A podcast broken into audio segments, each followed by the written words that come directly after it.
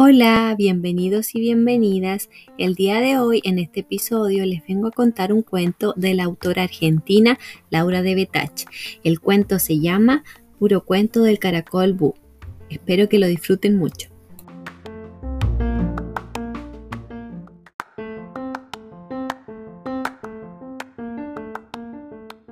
Y el cuento dice así.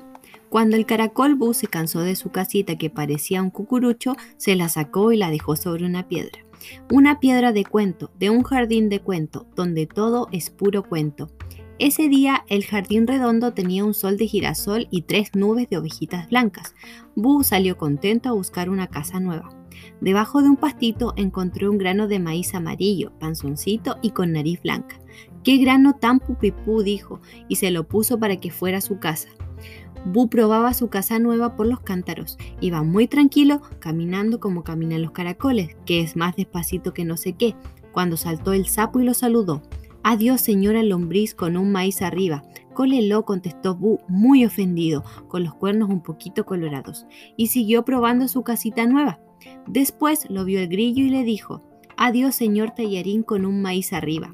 Cólelo, contestó Bu con los cuernos más colorados todavía y siguió paseando por la hierbabuena que tenía olor verde y mucha pelucita.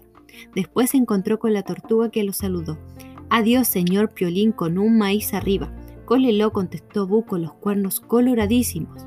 Y para que no lo confundieran más con lombrices, tallarines o piolines con un maíz arriba, se sacó el maíz y lo guardó para adorno. Se puso a buscar otra casa. Se probó una cáscara de maní, pero el balcón lo tapaba entero y no podía sacar los cuernos al sol de girasol. Después probó un pedacito de tiza que parecía una torre, pero no le gustó porque no tenía campanas ni pajaritos.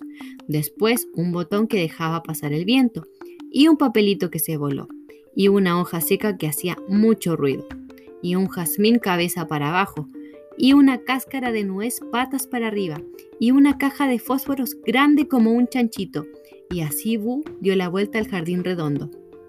Por fin, sobre una piedra, vio su cucurucho blanco que le gustó otra vez y se lo puso. Col col, dijo muy contento. El cucurucho no le quedaba ni chico ni grande, ni puntiagudo. Entonces se lo dejó puesto, y en la punta lo adornó con el grano de maíz. Cuenta el cuento del jardín redondo que cuando brilla la luna de pastilla naranja, Bu sale a pasear. Los bichitos lo saludan.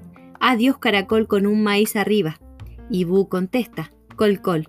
Está muy contento paseando su casa, que se pone y se saca, porque después de todo, ¿a quién no le gusta ponerse y sacarse su casa alguna vez? Colorín colorado, este cuento se ha acabado.